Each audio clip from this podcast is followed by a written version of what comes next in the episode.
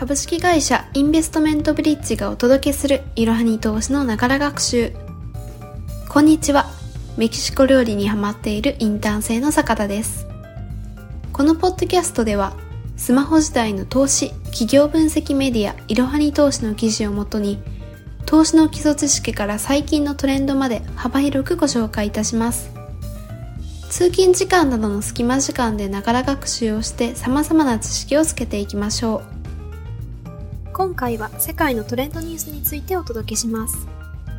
4月、そして特に今週の主な世界のトレンドニュースは、マクロン氏とルペン氏の決選投票が行われたフランス大統領選ではないでしょうか。このポッドキャスト収録時点では開票が行われ始め、マクロン氏が再選確実となりました。前回の2017年の選挙もこの2人による決選投票となりその時はマクロン氏が投票率66%で大勝しました。しかし今回の決選投票では前回よりも接戦となり世論調査ではルペン氏の勢いが増していることが日々報道されていました。今回はなぜ極右政党のルペン氏の人気が高まったのかという疑問を中心に各候補者の主張また世界情勢を見ていきましょう。まずは今回のフランス大統領選の概要について見ていきましょう。4月10日に5年おきに行われるフランス大統領選の第1回が実施され、中道派マクロン大統領が投票率で首位、極右国民連合ルペン党首が2位につけました。この時の投票では5割以上の票を獲得する候補がおらず、24日に両氏の決選投票が行われることとなりました。そして前回の大統領選とは大きく異なり接戦となった決選投票でしたが、マクロン氏の再選となりました。では次になぜ接戦となったのかを見ていく前に、それぞれの方針を探っていきます。まずは中道派マクロン大統領がこれまでに行った政策と彼の方針です。彼は2017年、右でも左でもないという立場、さらにその若さから多くの人の支持を得ました。彼は EU の支持と法人税の引き下げによる経済政策及び社会的セーフティーネットの継続を公約に掲げ当選しました5年間の政権の中で気候変動対策の強化やテロ対策など様々な制度改革を意欲的に進めました。しかし痛みを伴う改革は国民の強い反発を受けることもありました。さらに新型コロナウイルスのパンデミックウクライナの戦争経済不況などへの対応などによって支持率が低下していました。彼は今回公約としてコロナウイルスやウクライナ戦争への対応のほか左派右派的な政策をバランスよく掲げています。さらにエネルギー源としての石油ガス石炭の使用を停止する最初の国になると表明していることからも環境問題そして SDGs への対応にも注目です。では一方で極右政党国民連合の党首であるルペン氏について見ていきましょう。国民連合とは1972年に彼女の父が発足した国民接戦にルーツがあり反移民や EU には懐疑的な姿勢なのが特徴的です。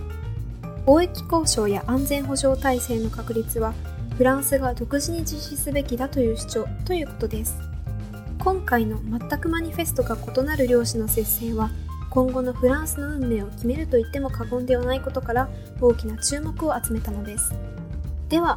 一体なぜ今回のフランス大統領選は前回と異なり極右政党国際連合党首のルペン氏の支持率が上がったのでしょうか。その理由は主に2つ挙げられます。1つ目に挙げられるのはルペン氏は今回の選挙では極右色を弱めた主張をしているということです。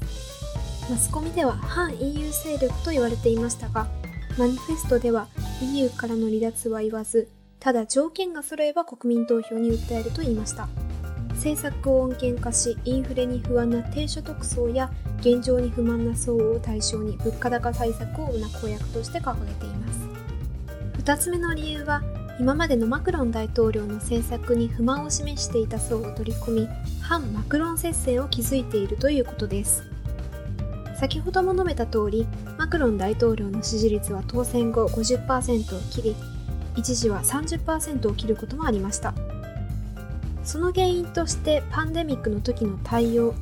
ウクライナの戦争時の対応、またマクロン政権に対する物価高騰を訴える黄色いベスト運動は支持率低下の大きな要因でした。今まで5年間の政策に不満を訴える人々の票を集めているのが今回の接戦の一つの要因とも言えるようです。では、最後にこれに伴う世界情勢の動きを見ていきましょう。今回のフランス大統領選で極右政党が勢力を拡大したことからもわかるように、今世界で極右の台頭が見られます。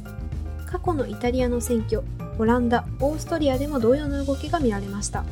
この理由としてはリーマンショック以降、新自由主義の動きが強まったり、さらに最近ではパンデミックやロシアによるウクライナ侵攻などの不安定な情勢が挙げられるでしょう。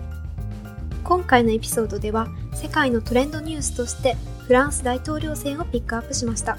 今後もいろはに投資のポッドキャストでは投資や金融の他にも様々なコンテンツを配信していくのでぜひお楽しみにしていてください。最後にキャンペーンのお知らせです。いろはに投資は2022年4月22日で3周年を迎えることができました。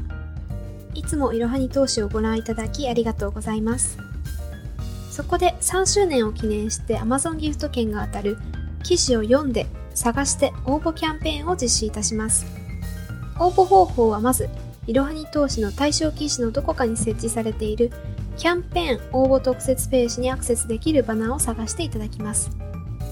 そのバナーからキャンペーン応募特設ページに移動していただき、アンケート回答で応募完了となります。対象記事は概要欄記載の URL をご覧ください。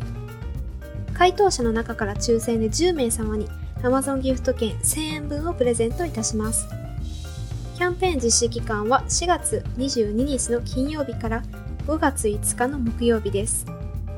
バナーを探しながら投資の勉強もできる一石二鳥のキャンペーンにもなっております。皆様のご参加ぜひお待ちしております。本日も最後までご視聴いただきありがとうございました。ぜひこの番組への登録と評価をお願いいたします。ポッドキャストのほか、公式 LINE アカウント、Twitter、Instagram、Facebook と各種 SNS においても投稿しているので、そちらもぜひフォローをよろしくお願いいたします。ローマ字で、アットいろはに投資です。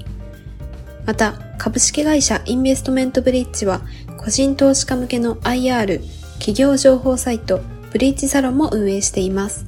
こちらも説明欄記載の URL よりぜひご覧ください。